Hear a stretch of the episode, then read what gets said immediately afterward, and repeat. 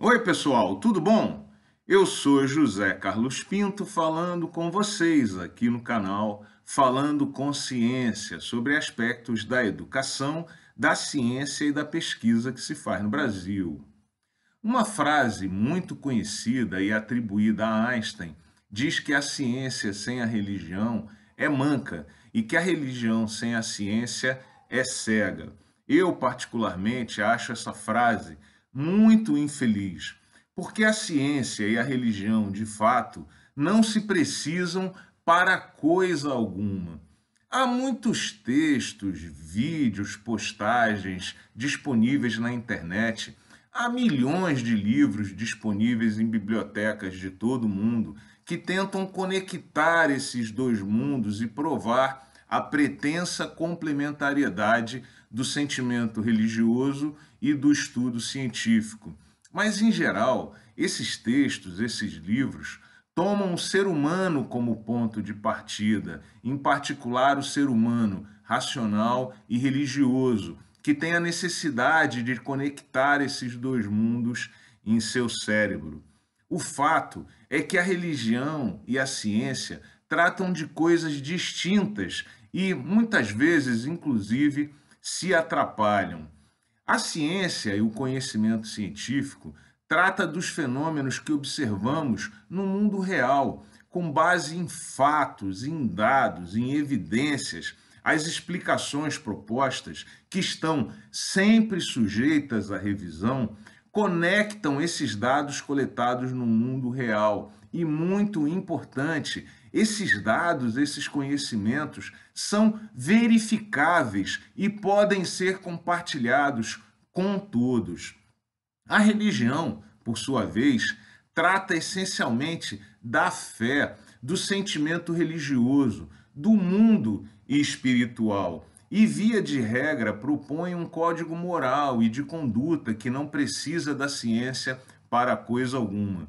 Isso explica a profusão de matrizes religiosas existentes em todo o mundo e o enorme número de livros sagrados disponíveis que, em geral, falam coisas distintas e foram escritos há muitos, centenas, alguns há milhares de anos atrás e não precisaram da ciência para coisa alguma para serem escritos.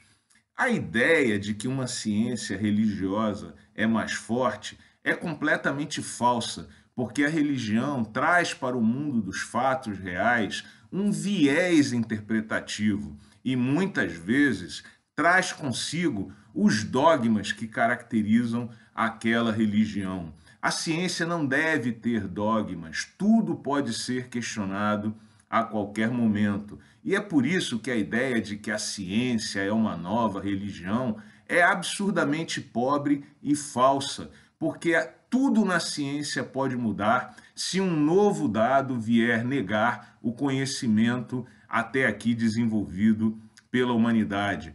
Tudo pode ser revisto e todo livro e todo trabalho científico pode ser jogado no lixo em algum momento. Não se esqueça também que o conhecimento científico é sempre compartilhável e, portanto, é sempre uma experiência coletiva, enquanto o sentimento religioso é essencialmente individual e você não consegue, não há condições de compartilhar a sua sensação, a sua experiência, a sua vivência religiosa de forma plena com uma outra pessoa que vive esse mesmo sentimento de uma outra forma.